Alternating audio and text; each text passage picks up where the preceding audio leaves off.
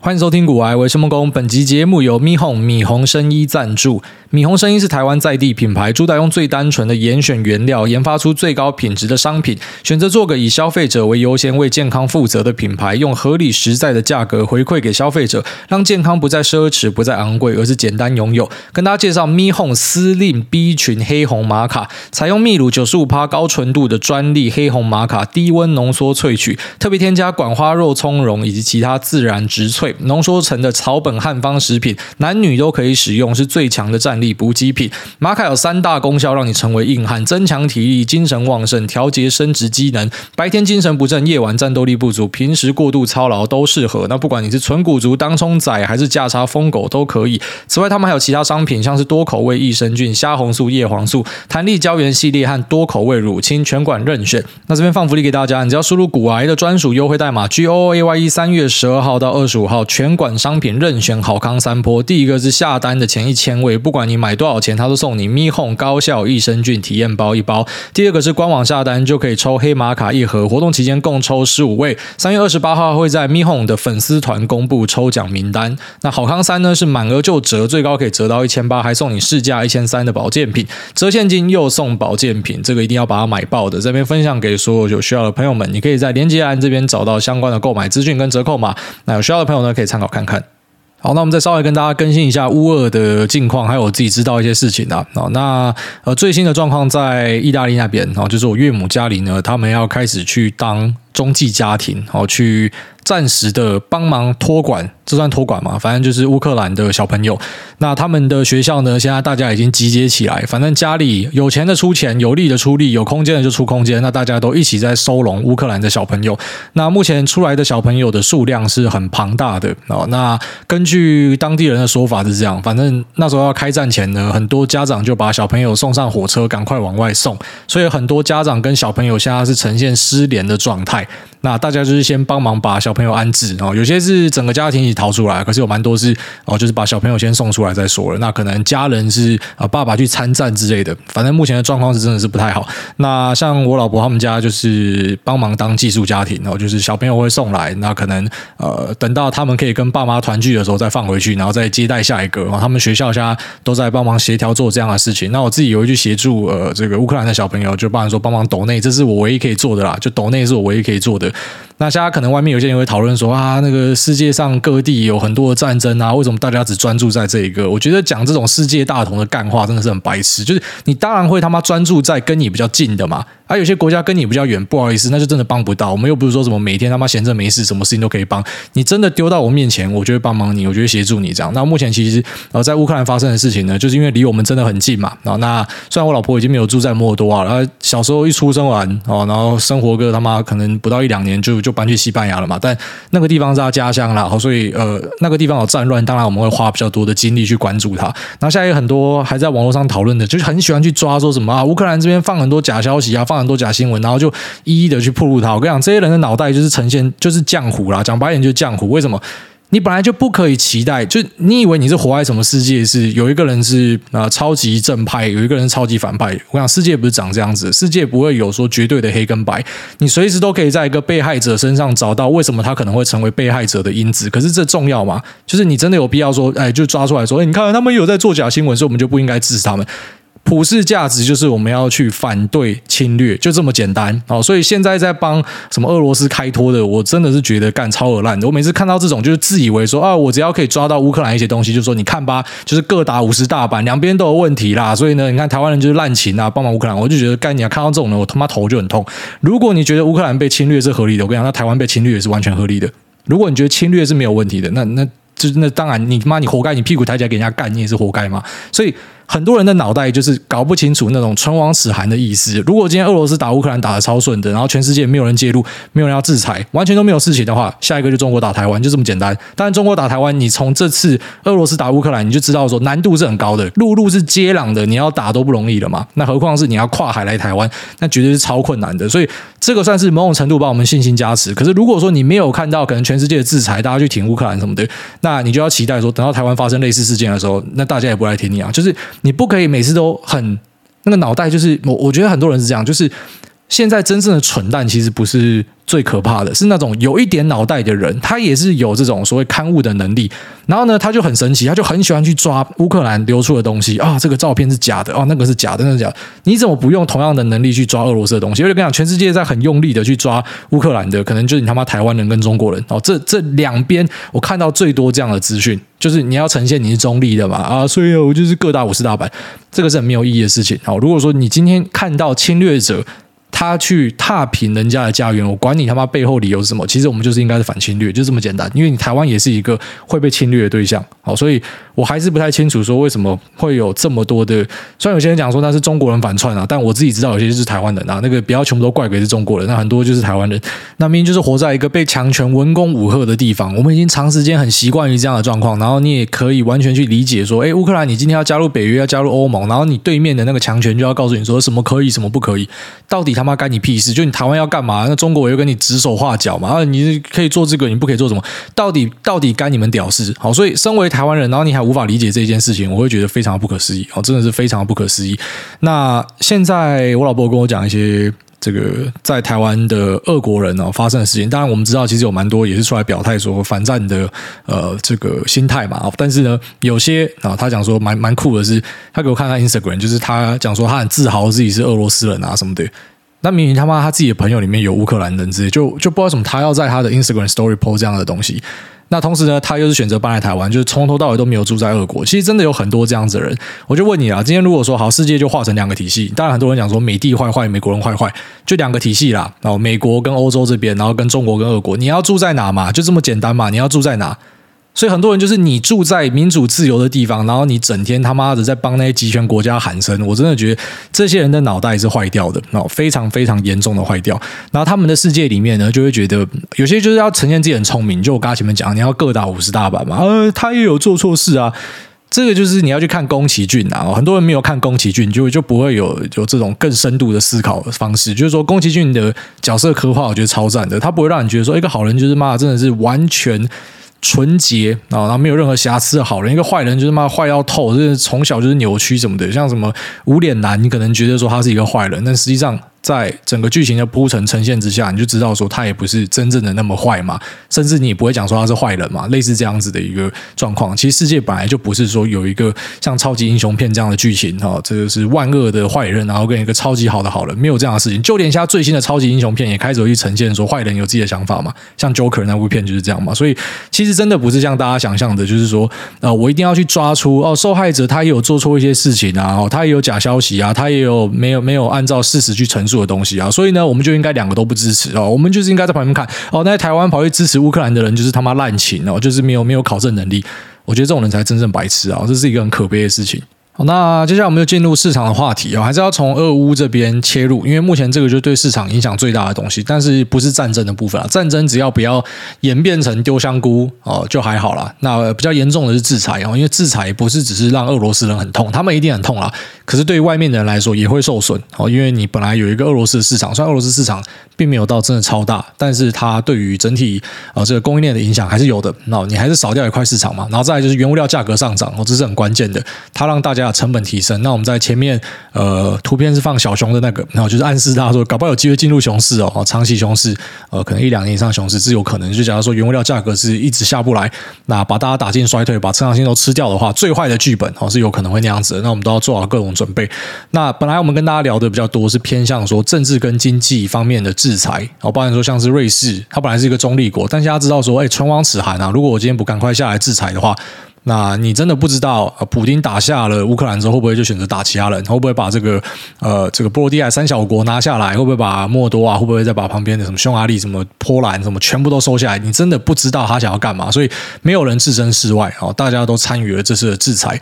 那不然说震惊上面比较大的，就是可能停止进口俄罗斯的原油、天然气，把北溪二号 block 掉，然后呃在 SWIFT 体系把它踢出去。SWIFT 体系踢出去真的是蛮关键的一个动作，然后代表说你的金流整个是被卡住的。那以及一些航商、一些航空船运呢，都选择不要再做俄罗斯的进出口，所以几乎呢是直接把俄罗斯打回苏联前哦，甚至更惨，就是很惨，他家状况真的是非常不好。那就算这个 SWIFT 体系还在好了，我相信贸易也没有办法进行的，因为俄罗斯它开始去做外汇控管哦，不让大家把卢布换成外国的币，这代表什么？这代表他们已经承认卢布是他妈废纸。哦，目前就是废纸啊！那外国人你也不敢收啊，你收这个钱要干嘛？你根本就没有办法流通，你也没有办法换汇嘛。所以到底你你他妈收俄罗斯卢布要干嘛？所以真的是很惨烈的状况啊！那我觉得也是因为上述的状况加成在一起，所以让很多企业就干脆啊，索性就跟进了制裁。我相信可能未必每个人都是想要把俄罗斯往死里打哦，但你现在你的金流也过不去嘛，你的物流也过不去嘛，那当然你就顺道就一起制裁了哦。那这点可能会有一个隐忧，在这边稍微跟大家点一下啊，就是如果说你今天只是制裁俄罗斯的话，俄罗斯的市场占比其实很小哦，就是我们可能会摸到的这些投资呢，那它在俄罗斯的市场并不会说占他们营收很大的一部分，可能了不起都是个位数这样。但如果说今天，西方国家开始也往中国针对的话，因为现在大家他妈都知道是中国一直持续输血给俄罗斯嘛，还是持续买它的能源、买它的粮食嘛、买它的原物料嘛，那持续的提供俄罗斯金元。所以假设中国也被卷进来的话，这可能是一个很大的警讯。然后，因为中国市场就不是开玩笑的，中国市场是真的很大。所以，呃，如果说真的演进到所谓的新铁幕的状态，俄罗斯跟中国站队，然后他们一起接受制裁的话。那我相信股票搞不好还有很大的修正空间哦，这个是大家要稍微小心的，就是看这个制裁会不会从俄罗斯往中国推。那当然，这个关键就是取决于说战争到底会不会持续的拖下去。如果说今天真的把中国也扯进来的话，那可能就是贸易战二点零。然后贸易战，如果说当时你有在市场里面，就知道说，妈科技股真的是。跌爆，然后真的是整个跌到爆掉。现在可能很多科技股是跌两三成哦，大型科技股，小型成长股跌很多嘛。可是贸易战是大型科技股也可以跌掉一半的。然后所以呃，如果真的有中国被卷入的状况，可能就不是太好看哦。这可能大家要稍微小心一点。然后到时候就变成一个全球的科技股的危机。然后大型科技股一定也会受到很大的的重击。然后这是大家要小心的。那目前民间企业参与整个俄罗斯抵制的哦是越来越多。我就稍微跟大家列几个，然后比较大型的公司。像是福特、Toyota、那 Volkswagen 啊。那福斯他们都已经参与了，呃，对于俄罗斯的抵制，包含说停止车辆生产、停止进出口。那同时呢，在那边的销售中心跟生产中心全部都把它关起来。波音跟空巴也参与了。那那他们的抵制方式呢是原厂训练中心关掉。那同时呢，你的料件啊，特别是这种航空认证的料件，并不是说什么你随便做就可以做出来，然后换上去。它直接停止你料件跟零组件的一个供应跟保养。也就是说，今天俄罗斯的飞机，假设时间到要换修的时候，可能没有东西可以换。你连飞机都没有办法飞了，然后直接被断住了。那原油公司也参与了抵制，然后像是壳牌。那 ExxonMobil 还有 BP 哦，英国石油。那虽然在过程之中你有看到，诶，好像是壳牌吧，就是说，诶，还是有跟俄罗斯偷买油，有些人这样写。那其实不是这样，就像中油现在也还有呃俄罗斯的天然气船跑过来嘛，因为那是之前就谈好的，当然不可以说马上说断就断嘛，只是后来的生意也做不成了，所以可能这是最后一船只，所以不用太苛责这些石油公司什么私底下偷做生意哦，应该不是那样的一个状况，就是本来讲好的东西处理完之后，后面的断掉。然后那石油公司有有参与抵制，再就是呃民间的金流。有哦，这些信用卡公司 Visa、Master，然后还有呃 Visa、Mastercard，然后还有 Amex 哦 American Express，那他们也都参与了抵制。也就是说，目前在俄罗斯的消费者哦，小型店家你没有办法去使用刷卡的服务。那本来可能还有些可以靠诶海外的，我不知道还有些可能提供什么海外课程之类的吧，那可以赚一点美金哦，因为刷卡服务之类的。那现在你连刷卡都没有办法刷了，非常大条，这可能会比 Swift Code 还来得大条。我说以消费者的角度来讲，因为不是每个人都会参与到跨国贸易跟。那汇款给国外的人会用到 Swift Code 嘛？可是可能每个人都会参与到信用卡的服务，所以这个制裁我相信是很重大的，就让呃俄罗斯民间的人感受到痛苦，所以看会不会对政府施压。但我觉得让民间的人最痛苦的东西来了，就是可口可乐跟百事可乐的抵制。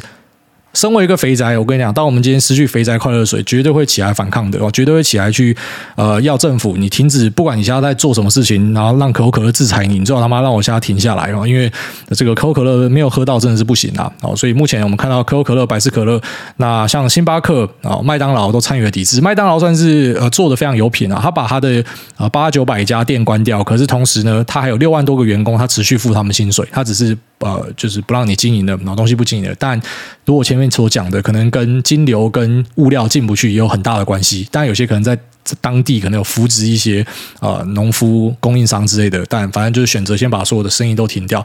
然后再就是呃日用品的部分，然后像是 Nike、H and M、那 Zara，以及最大条就是爱迪达。哦，可能有些人不知道啊，但是他妈斯拉夫人真的超喜欢穿爱迪达的运动服。而且是要全套，从上半身到裤子到鞋子，那三条线要从上半身一路连，他妈连到鞋子去。所以当今天你去制裁这一条，好，这个斯拉夫的 fuck boys 跟 fuck girls，他们一定受不了，他们一定也会出来跟政府反抗这样。所以这些民间的制裁，它的用意，呃，很大一部分，它并不是真的要去针对这些民间的人。然后，如果我们所说有一些现实面的考量，就是没有办法去做生意的。那再来就是这样的施压，其实是有其必要的，因为民间的。啊，这些消费者呢，他们如果说受到这样的冲击，他们可能更会向目前政府在做的事情去做一个反抗跟抵抗哦，所以可能会停止目前俄罗斯政府继续做的事情。那再来就是手机啊，手机的话，哎，苹果停掉了，Samsung 停掉了。本来想说，哎，如果这两个停掉的话，那这个俄罗斯手机还可以从谁进？就从中国进嘛。啊，中国进的话，中国晶片很多用发哥的嘛。我想说，对发哥是利多，但是后来发哥也跟进，台积电也跟进的啊。所以当台积电跟进的话，代表你可能透过台积电代工的东西，你都没有办法进去呃这个俄罗斯。所以俄罗斯几乎是可以宣告说是连手机都没得用了啊。你没有苹果手机，你也没有非屏的，因为非屏的啊，不管你是使用高通晶片还是发哥晶片，你都是透过台积电代工。然后高通跟发哥也都宣告制裁哦，所以。手机也没得用了，你就想说，干俄罗斯家超屌，他们真的没有东西可以用诶。那电脑的部分呢？Intel、AMD、NVIDIA 全部都抵制了。啊，你那个肥宅要要用显卡，要用 CPU，没有办法，都没有东西了。那手机也没有办法用了。那那生活上逛街也没有东西可以逛了，要刷卡也不能刷了。啊，真的所有东西日常消费全部都被卡掉了，所以真的掉了一个很惨的状况。但如果所说，因为俄罗斯的市场很小，相对小，所以呃，可能在股价修正上，假设要我讲了啊，举例来说啊，俄罗斯市场因为占比很低嘛，但因为股市会过度反应嘛，啊，跌个十趴合理。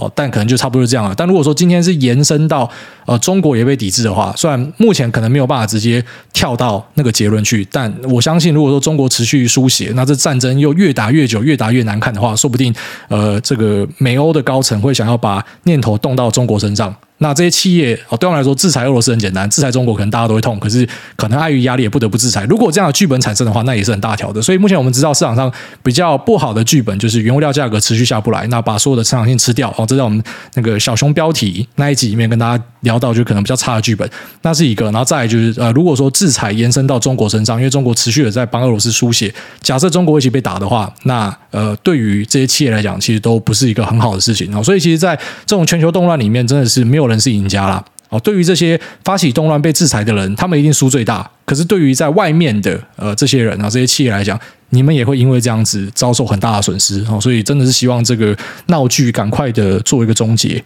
好，这边就来稍微跟大家分享一下我自己近期在股市的一些操作。如果说你觉得是有参考价值的，你就可以参考看看。那但是也不要完全去跟单啊，因为每个条件不一样，硬跟其实未必对你来说有好处。那如果说你觉得这家伙最近都在立 flag 哦，蛮多东西近期有听众就会拿出来笑我，就说你看你讲了这个俄罗斯不会开打，然后就开打了怎么的。反正我讲对了，大家都不会记得啦。啊，讲错了，大家一定会记得，然后拿出来调侃。我知道大家没有恶意啦。但如果说你真的觉得我这个家伙会立 flag 的话，那你可以反着做，就我怎么做，你就你就做相反就对了。好，那只要能够赚钱都是好方法了。哦，管你用什么样的方法都可以。那我的分享呢，就是我自己实际上的一些做法了。那我在那前阵子终于可以解隔离的时候，我不是有去入金嘛？那我入金在美国这边，我是买了一些现股，但是买下去之后就发现不太对劲，因为现在美国股市是你一买，然后它开始震荡屌甩嘛。啊，虽然可能你发现未接在差不多的位置，可是哦。有些人就是看到有上涨才追嘛，一追啊，隔天或者说隔两天又跌回原点，然后你看到跌回原点，你又卖掉，然后又再涨。近期的行情就长这个样子，所以我就发现说，哎，波动率是很大。但这个其实本来就知道，但是突然意会到，哎，其实可以在这时候使用 sell put 策略，它应该是一个很不错的做法啊。因为目前，就说像特斯拉好了，特斯拉可能这个 strike price 在六百块的位置，那你可以拿到三四十块的权利金，这代表什么意思呢？就像说你在六百块的位置 sell 一个 put，那等到特斯拉跌到六百的时候，你就必须要交割嘛。可是因为你前面在 sell put 的时候，你已经先拿下了四十块的权利金，所以你一股就是便宜四十块，但是因为你要接一百股。所以你资金要够大。也就是说，六百块接股票，实际上你是花了五百六十块打折买股票了。那因为现在波动率很大，IV 很高，所以呃选择权价格很高。也就是说，在这样的状况之下呢，其实你当一个卖方，前提是要有钱哦，你要有你要有呃有 cash 在账户里面，你是 cash secure 哦，这样才去 sell put。再次跟大家强调，如果说你没有钱，不要站卖方，你真的会毕业。但如果说是有钱的，哎，这个策略其实这时候用，我觉得非常适合，因为目前波动率很大，所以你本身就要接这支股票。那你与其在现价直接接，你不如就使用 sell put 啊，还有跌到这个位置以下，你就打折买啊。如果没有跌到怎么办啊？因为它的波动目前是 OK 的嘛，所以你就可以赚到很不错的权利金。那这是我自己下的做法啦，就是我挑了几只股票，然后开始去 sell put。那选择重点呢，还是以大型的科技股为主啊。目前我自己会先稍微避开小型的成长股，小型成长股我自己有加码 cross strike 啊。那我自己主要在看的小型成长股就是 cross strike、Square 跟呃东海集团啊。那 Square 跟东海集团，我自己是先选择暂时不要加码，因为目前它跌的。真的非常的深，虽然我们目前没有看到呃有太多基本面的转折跟变化，可是我是还蛮尊重市场的人呐，我说我还是会选择呃可能稍微比较强势的东西去加码啊，这个东西你稍微听就好，因为有些人是呃跌得很便宜，我要一直去买啊，这样也不是说一定是对的，因为举例来说像中概股，大家说很便宜，那越买越便宜，天天都便宜，搞不好跌到下市了，所以呃。我自己的做法是，我会选择类似是指数投资的这个 ETF 的观念哦，就是呃指数配置的观念。因为这些指数型 ETF 它的特色就是它会太弱留强嘛，比较烂的东西会被赶出去，啊，比较烂也未必是说它的公司本质不好什么，它的呃遴选条件就是很单纯用市值排列嘛，所以其实就是股价的变化。那你跌比较多的可能就被踢出去啊，涨比较多的或者说没有跌的可能就留在里面，或者说被选进来。那我会用同样的逻辑去汰弱留强，然后所以就是说我在 Square 跟 SE 上面目前还是没有看到什么明确的引诱，但是我不愿意在上面加码，我自己是加码的 Cross Strike 啊，持续有在投入哦。那其他的呃这些比较大型的科技股呢，就是采用 sell put 的方式，有接到哈，那我就交割；那如果没有接到的话，我就赚你的权利金。OK，这是我在呃近期市场的一个做法。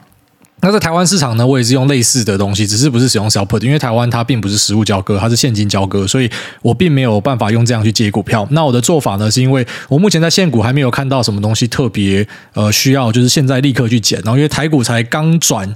呃，应该说我们现在可以把它当成是一个短期的转空了，因为大盘已经跌破季线，在季线之下了，所以我会选择进入一个比较保守的状态。虽然我觉得台股目前基本面什么都还很好，但是我们现在在面对的事情其实是一个未知的呃未来这样，所以呃我自己还是采行比较保守策略。那我做法呢是去购买台指期，好，我把台指期当成是我的零零五零跟零零六二零八，哦，这个可能对很多人来讲很冲击，哎，这个台指期。那期货不是比较赌博吗？很多人想法是这样，但其实台指期，呃，之前我跟大家分析过，我就说如果你要投资大盘的话，你在呃使用极低杠杆或者说没有杠杆的状况之下买台指期，几乎就是等于你在无脑的追踪台湾的大盘。那好处呢，就是说，因为台湾的这个子期呢，长期是呈现一个逆价差，所以你在每个月差不多可以赚到零点一到零点三趴的一个逆价差。哦，那这个逆价差其实就是除权息的意思啊，啊，只是不用配息、不用课税的一个除权息。好，这个大家自己去仔细想看看，就可以知道在讲什么东西。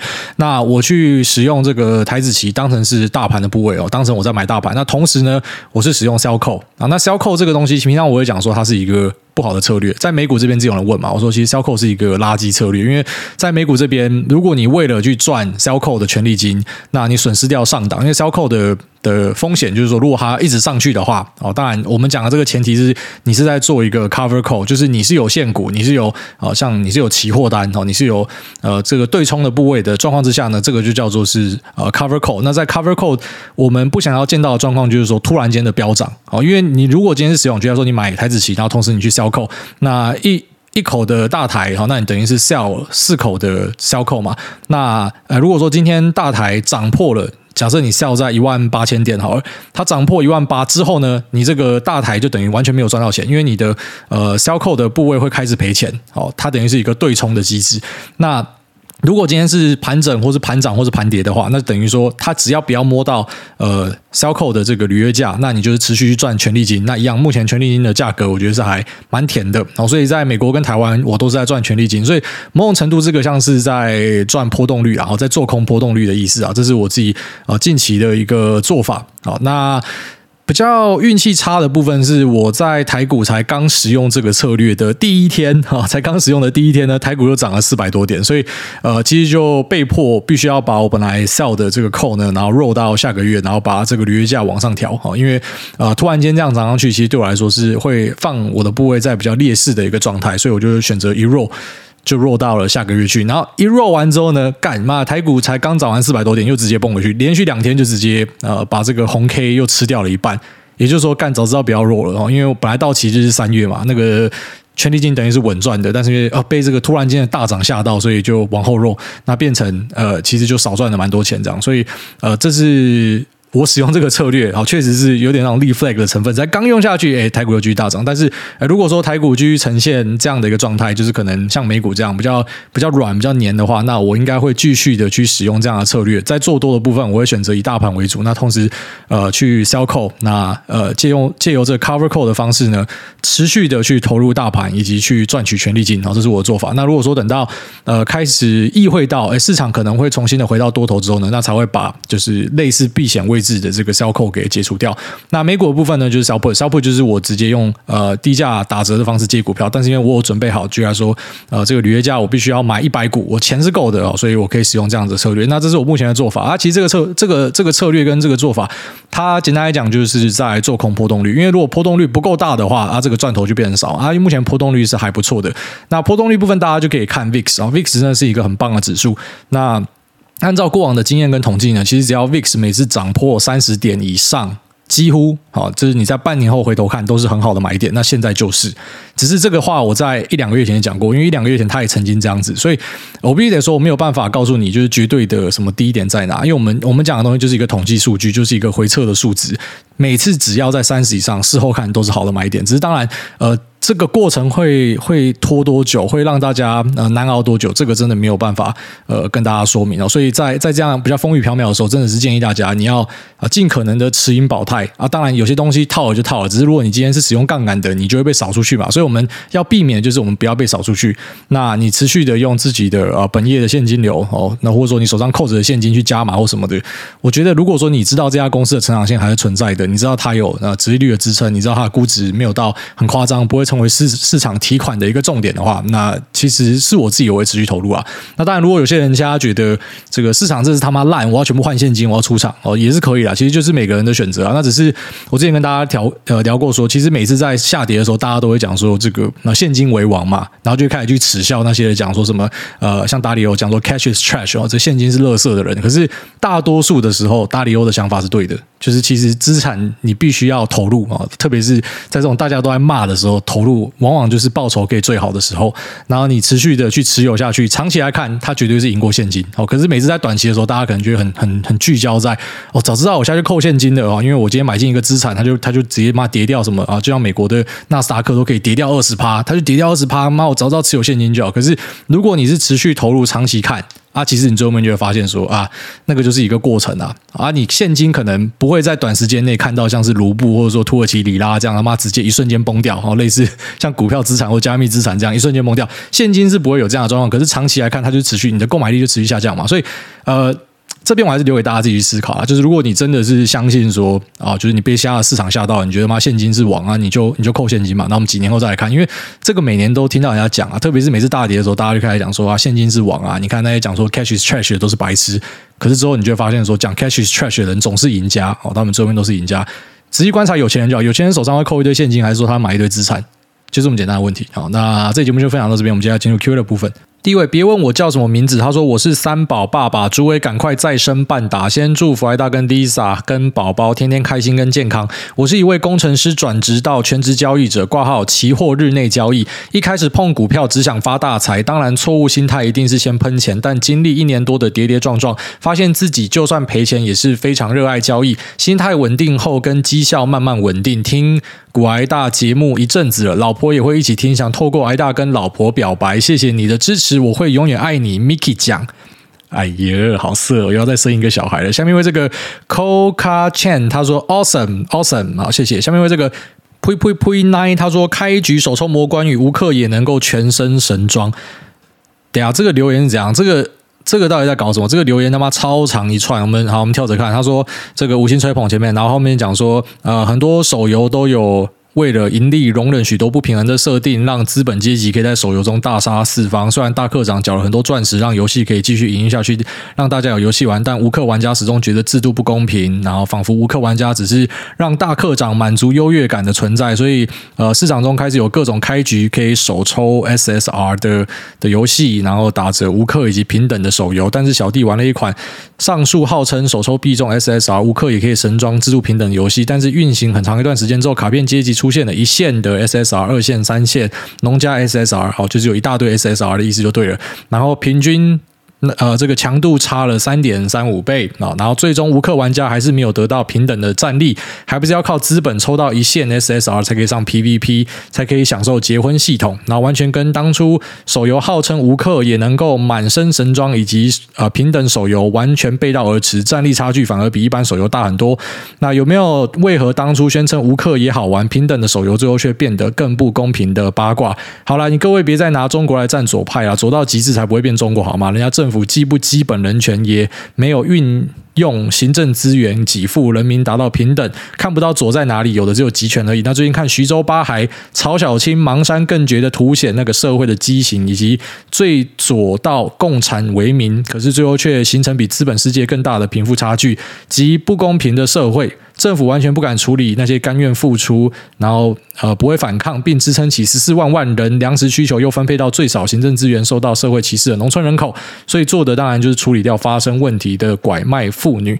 好啦，转换一下难过的心情，聊一点股市话题。这个人是把这个当日记写，没关系，我们把它念完。他说上周买了一些 USO，想问问癌大这周对于短期内油价有什么看法？那这一波也陆续接了许多的 VOO 跟 SPY，那。买到连我妈本来握着四成现金，说要等跌三十趴以上才买的，那看到我接一堆，最后也忍不住进来买了，也希望半年后她可以笑着说，还好当初有信她儿子，而不是被我断绝关系啦。那最后祝艾大、Lisa、秋口、诺亚每天都可以开心生活啊！谢谢。这个留言非常长，那我们快速的总结整理，然后也有留言不要留那么长啊，干是超难念的啊。反正总之他前面就已经讲说，呃，有些游戏为了盈利，所以有不平衡的设定，没有，我不觉得不平衡的设定是有问题的，应该是说。他只要不要不平衡到玩家会觉得干，然后我们就再也不要玩这游戏了。那这个不平衡都是正常的。你本来你花比较多的钱拿比较好的装备，对于这些课长来讲，他可能是一个然后就来说赚很多钱的人，他没有这么多时间玩游戏，他直接选择用氪金的方式去让他的角色可以比较强，他想要在里面达到他所谓的成就感或者爽度。这哪有什么问题？他付钱，他让这个伺服器可以经营，他让免费仔可以继续玩游戏。免费仔没有什么贡献呐，你最多就是帮忙看一些广告嘛，那哪有多少贡献啊？但是这些氪金玩家，他等于是可以协助这个游戏继续进行，他让这个公司可以持续的开发。所以付钱的玩家是很高贵的，我一直觉得是这样子。但是很多人会用平等的心态，然后就啊，公司一定要怎么样怎么样。可是就像他自己后面讲的嘛，就如果我们今天真的走向所谓的号称是平等，就你就会发现，对，大家都可以拿到顶规的卡。那所以呢，最后面发生的状况就是啊，我的顶。规比你的卡更顶规，就是它还是会自己形成一个阶级啊，这就有点像是一个万年辩论嘛啊！我们今天假设啊，大家都觉得钱不够用，对不对？那我们今天如果把基本薪资拉到十万，会发生什么事情？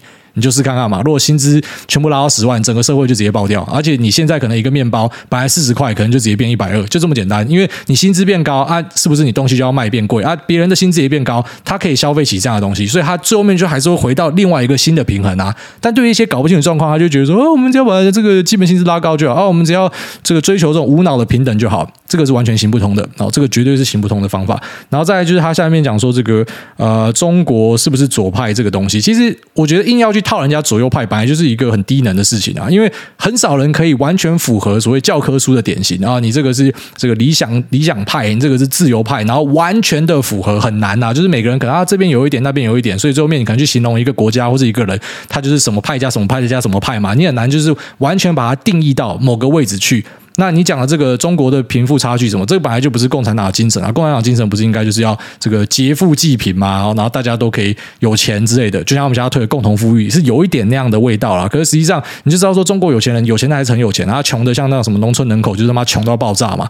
啊，确实就是有有有这种所谓的不平等的状况产生。所以你硬要说他们真的就是这种所谓的把共产实施到一个极限哦，做得很好，或者说他们真的是很左什么的，那本来就很难去定义。就他们是有有资本主义的味道在，可是同时又有一点共产的味道在，所以才会有中国特色的社会主义嘛啊，就是融合资本主义的一个社会主义，反正就自己去重新定义啦。那我觉得这个社会本来就没有必要去帮大家扣帽子，因为现在现在人是越来越聪明的了啊。举例来说，很流行的一些字吧啊，你是他妈韩粉啊，你是柯粉啊，你是什么塔绿班啊？这不是大家都在那边互相怼来怼去吗？可举例来说，你去问一个塔绿班的啊，你支不支持？我知道塔绿班的他们很讨厌什么台南的那个。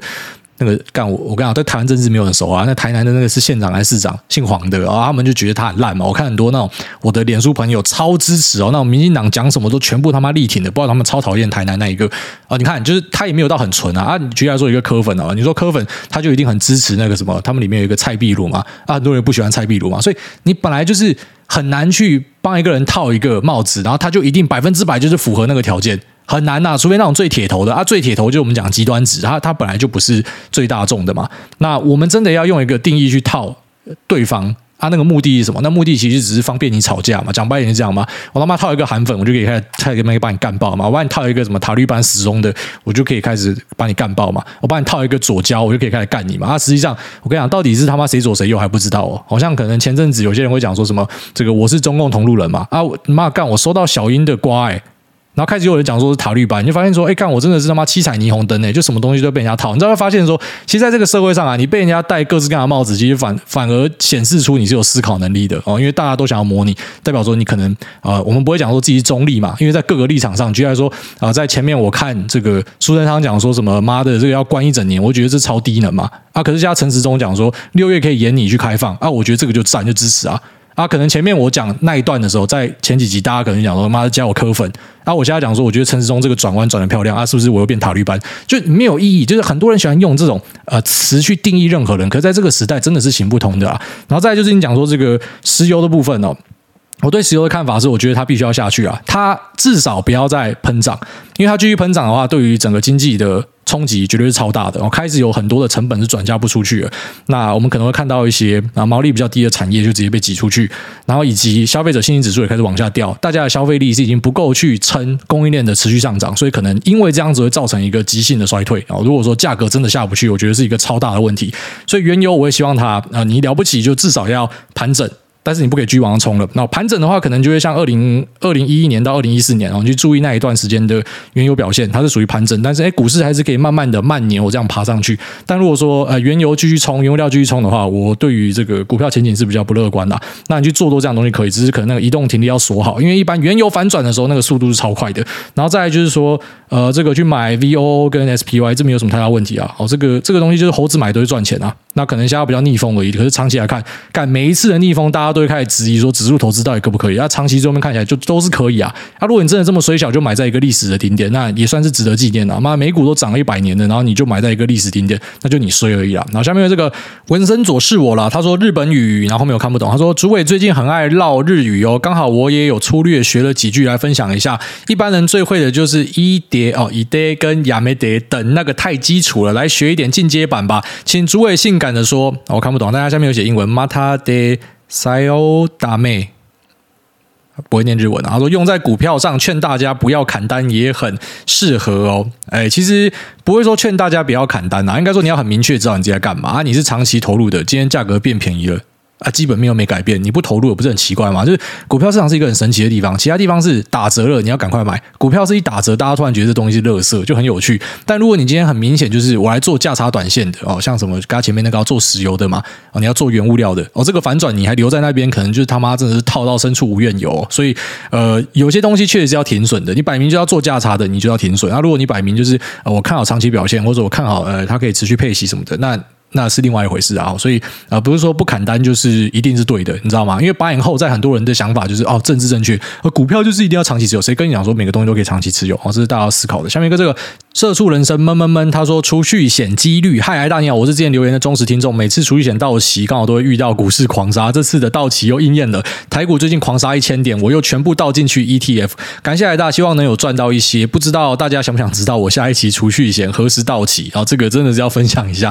他说，那另外想请教，之前在二零二零买的零零八五零一百多张，成本是二一到二二，那目前市价三三到三四，最高曾经到三七，但是没有卖，目前获利是六十趴左右，因为听了你的说明，发现内扣费用有差。想要全部转换为零零五零或是六二零八，大家会建议怎么操作？是用你之前指导的动态停利，然后就是叠两层。那出五十张立刻买零零五零，还是说呃跌三成，那再全部卖光，全部买零零五零这样，还是说直接全部砍光，然后 all in 零零五零挂号？因为八五零和零零五零联动性蛮高的，还是放着就好挂号。目前没有缺钱，那觉得买股票不难，卖才是真功夫，请您指导一下心法了。那感恩您，另外希望我的储蓄险效应不要每次都应验。那祝福您和 Lisa、Noah、Choco 身体健康，继续赚大钱，持续分享好节目啊！谢谢这个，这上辈子应该是有在盖庙，或者说救了整个国家之类的。哦，可能就是那个什么加拿大什么狙击之神，现在跑去乌克兰，那去帮忙乌克兰，类似这样，然后下辈子投胎就像他一样，这样就是你今天只要这个储蓄险要解的时候，哇靠，刚好哦，刚好股市就崩盘，让你可以加码，所以啊，真的是非常幸运啊！像他这种就是天选之人啊，真的很幸运。可是大多数人其实你很难呃做到像他这样择时进出，而且其实有拉过回撤给大家看嘛，就是、呃、这种 VO 你挑可能跌二十趴才开始买，它的效率其实不会比你定期定额买来的好。好，所以啊、不是说有崩才买是比较好的策略哦，这个未必哦。然后再来就是他讲说有没有需要把零零八五零换成零零五零或者六零八？我的想法啦，啊，是我会这样做啊。那我做法是我不会换，好，就是我下一次要投入的钱，我可能就投入我要投的东西。因为以你的角度，就是你买这种 ETF，其实基本上它。除非你觉得台湾国运要改变了，要反转了，那你才会有停利或者说出场的可能性。因为要跟主动选股不一样，主动选股我们今天炒一个供应链，那、你本来就是你等到消息证实了，营收已经开到最高点了，你妈你不跑，你要什么时候跑？好，所以这个我们会做短线价差，我们就会很很讲究说出场的时间点怎么抓。可是零零五零零六零八其实不太需要去抓所谓的出场时间点，哦，因为这种东西的的本质的意涵就是要你持续投入，然后你退休的时候就知道说，哦，我现在有好大一笔钱。就是你有需要，你才会把它卖掉，因为像是杀猪工啊，你真的有需要，你才把那个猪工打破，把钱拿出来花。的意思，好，所以在这样的条件之下呢，我不觉得你需要把前面你买的 ETF 卖掉，应该说你持续投入的就投入你想要投入的那个东西就好了啊，我会这样做啦。但如果你真的很纠结，可能费用偏高或什么的，那你也要考虑说，你今天卖掉，你也是有手续费哦。啊，如果你算一算，你觉得，因为毕竟你可能还要再持续持有个二十几年，那这样子这个手续费当然它就只是一个很小的成本，你这样转转过去就很合理嘛。所以呃，看你的状况是怎么样。是我的话，我会觉得就就留着，反正我钱只会越来越多嘛，那我就去丢我想要丢的东西，我资产变成多元配置。虽然老实讲，就是八五零跟呃零零六零八跟零零五零那个联动性很高了，因为反正在台湾就是这样嘛，你选几个大致的选一选，就就几乎是大盘的形状，所以真的很在意费用的话，可以直接把它转过去。但是如果你觉得呃这个费用其实好像也还好的话，那你就把它当成是啊，反正我手上有各式各样的资产。那虽然它的关联性很高，跟没差，反正我还是会有持续，像你讲，我还有持续的储蓄险进来，那我就持续的去丢入我想要丢的东西就好了。所以，呃，没有什么太大的问题哈。这个不管你要怎么做，其实都可以。下面为这个泰瑞莎女孩她说，给板桥裘德洛女友，害诸位，身边朋友都是忠实听众。裘德洛一直想知道留言时间到底什么时候会被念到，以及会无脑跟买诸位推荐的保养品。那一个大男生还会无脑粉丝感的称赞，真的很好用。那不过阿裘前阵子已经去。当天使了，希望女友还是能够保持开朗生活下去。By the way，阿球没有看到这次的战争股灾，不知道会不会焦虑挂号，也是手持特斯拉不少的阿球粉丝。好，所以这个意思讲说，呃，我们有一个听众是板桥裘德洛，然后他现在已经呃往生了，是不是？是这个意思吗？我希望我没有理解错。那如果是这样的话，我不知道怎么看到这种这种东西，我还蛮难过的。就对，就像他讲的，就是希望这个呃女朋友呢，她可以继续的保持开朗。好，那我不知道，我很难想象我自己如果遇到这样的事情，会需要花多久的时间走出来。好，其实真的很困难。你知道，我最近也在想这件事情，就是说，你看到乌克兰这样打嘛，那因为他是跟这个我家人是有一定程度联动的。哦，因为他们也是俄语系的人，所以你就会开始去想象说，你知道，当我们今天在烦恼一些。啊、好像股票的事情好了，哦，因为我自己重仓特斯拉跟 NVIDIA，这个这大家都知道嘛。我们很早期就跟大家讲，所以这一次回档修正，我可能赔掉二十几趴哦。目前，然后你可能就心里面就很闷嘛，二十几趴的钱不见或什么。可是你就看，就是你今天假如是在乌克兰的人，你的资产是直接穷不见的。哦，当然如果他是有丢美股的，可能对美股这边有留一点东西。可是你的房子、你的家人、你的这个从小成长的地方什么，就是瞬间就不见了。或者说像你你得这个肺炎哦，早期的那些哦，它传染力跟破坏力都很强的时候，然后你就干他妈突然就挂掉，诶，就你会突然看过很多这样子的。呃，世间的变化，然后蛮多东西离你很近的，你就会去理解说，其实我们生活中担心的很多事情，哦，像像什么妈的干台股，礼拜五晚上哦大反弹，然后又又收黑，就觉得很闷。可是突然你想一想这样的东西，你就觉得，就我们已经很幸福了。就是你每天花很多时间去担心这样的东西，然后去感到很难过什么。可是你同时你知道说，你已经是很幸运的人了，所以。重点还是你要怎么样去享受你的生活啊？因为真的有太多的变数了，你你真的没有办法知道说可能下一秒你就出车祸挂了还是怎么样的，所以唉，很困难呐、啊。那我祝这个呃裘德洛的呃的的女朋友哦就是要要坚强，然后要继续保持开心，然后这非常重要。下面这个 G X C H I D 他说 G X 狼妈的自我感觉良好的 garbage。好，那下面这个被害者九号他说 TQQQ 成本五六真的 QQQ，古埃你好，可以请教一下你的海奇停损怎么抓？是用亏损几趴抓停损，还是支撑破了停损？顺势加码是依据什么来加码？是趴数还是冲过压力加码呢？那如果停利的话是回档几趴停利呢？谢谢，祝古埃大大法环顺利破关。OK，这个停损的部分一般是打进去的时候就直接设定呃一个触价单，或者说你你你抠进去的时候，如果你是用那个闪电下单、智慧下单的话，你可以同时直接把停利设好。它那个条件单可以设好，那我会建议，如果你今天是去做这种呃原物料期货，或者说那其实应该各种期货，然后你要做短线价差都一样，你在进场的时候你就一定要设定好你的这个停损，然后跟你预计出场的位置是在哪，因为它价格变化跳太快了，所以如果你不是咬到一个大波段，而是呃可能在震荡的过程之中，那你的停损没有设好，举例来说你设太浅，你就一直被一直被洗掉嘛，你就疯狂的停损嘛，啊如果说你设太宽。那可能你的策略也整个被破坏掉，所以以我自己的做法是，我会抓一个支撑的位置，但我不确定这个位置有没有支撑，可是这可能是一个然后过去交易盘整停很久的一个位置，然后以这个位置再稍微往下抓几档，因为我知道有些位置就所谓人家讲的关键价位，你看到那边想说哦，那一定有支撑，其实那种关键价位都是他妈设计来给你破的，哦，大家看到呃一万八有一条年线。这一定破啦！反正每次只要你看到什么，它有一条线在那，干那个线是一定会破的啦。所以我可能就会稍微往下抓个几档，然后我会打第一笔单，这就是我的试单。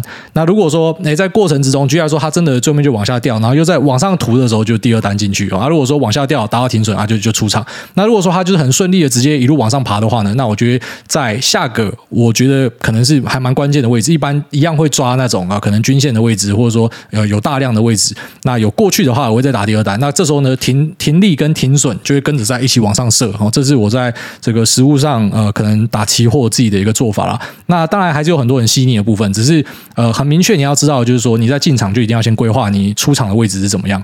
好，那停利位置未必要马上想好，但是停损位置一般来说就一定要先想好，哦，不然有可能就是一波被扫走。下面这个滴滴靠一九八三他说。台湾 Number One，那艾大你好，小弟是听了半年的股市菜鸡大叔，手上持股主要是这几天被外资疯狂提款的台积跟发哥。那观察了一下汇率跟外资动作，好像真的有大量的资金撤撤离台湾的趋势。想请问大，在升息以及台海不安全因素笼罩之下，外资撤离是否已成大环境不可阻挡之趋势？如果是这样的话，那在钱变少的情况下，是否会影响到台股的表现？挂号反而投资美股比较会是机会。谢谢艾大，祝健康顺利，我们的 GG 跟发哥都可以一起起飞哦，没错。我自己也是 GE 跟发哥的股东，那你这个观察是正确的，就是台币现在已经贬到二十八点五了吧？然后在过程中外资就是每天他妈几百亿在卖啊，所以呃。惯例上是这样啦，就是每次外资大卖的时候，大家都会觉得说，是不是这一次就是 this is the end 哦？是不是这次就是外资真的要撤离台湾，台湾真的要他妈台海危机了？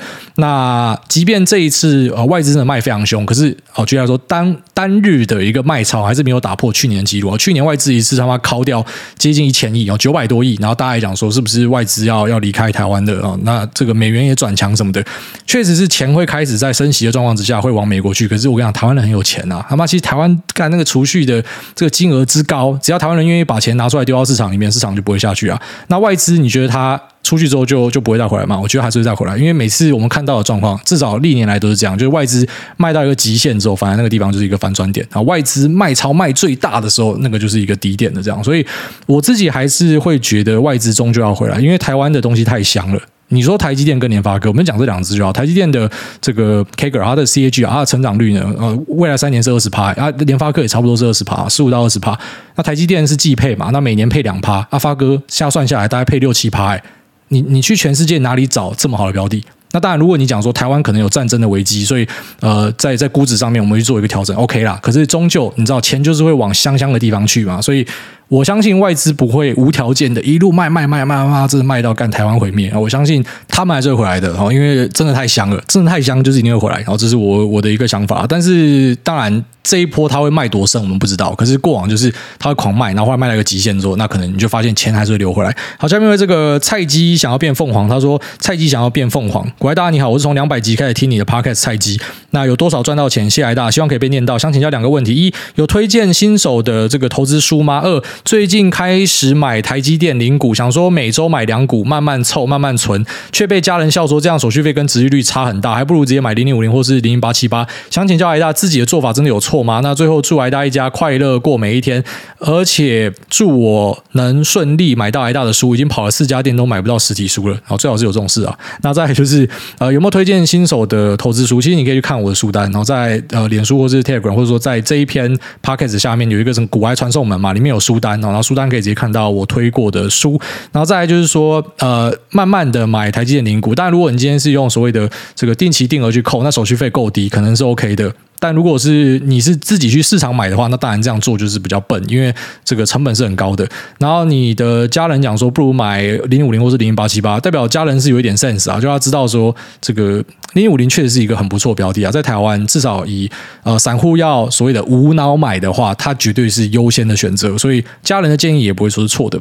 好，那如果说你是没有办法，呃，有大笔的金额买进，然后去把这个成本摊低，或者说你，呃，你是只能够这样子小小的买，然后你，呃，没有使用定期定额的话，那你就要使用定期定额哈，因为你直接去买确实是很亏，所以手续费的部分还真的是要注意啊，特别是如果是极小资的话，你要尽可能去找一个啊、就是不会在手续费上耗掉你太多成本的东西然后，因为它会严重影响到你的投资成本。那这期面聊这边就这样，拜。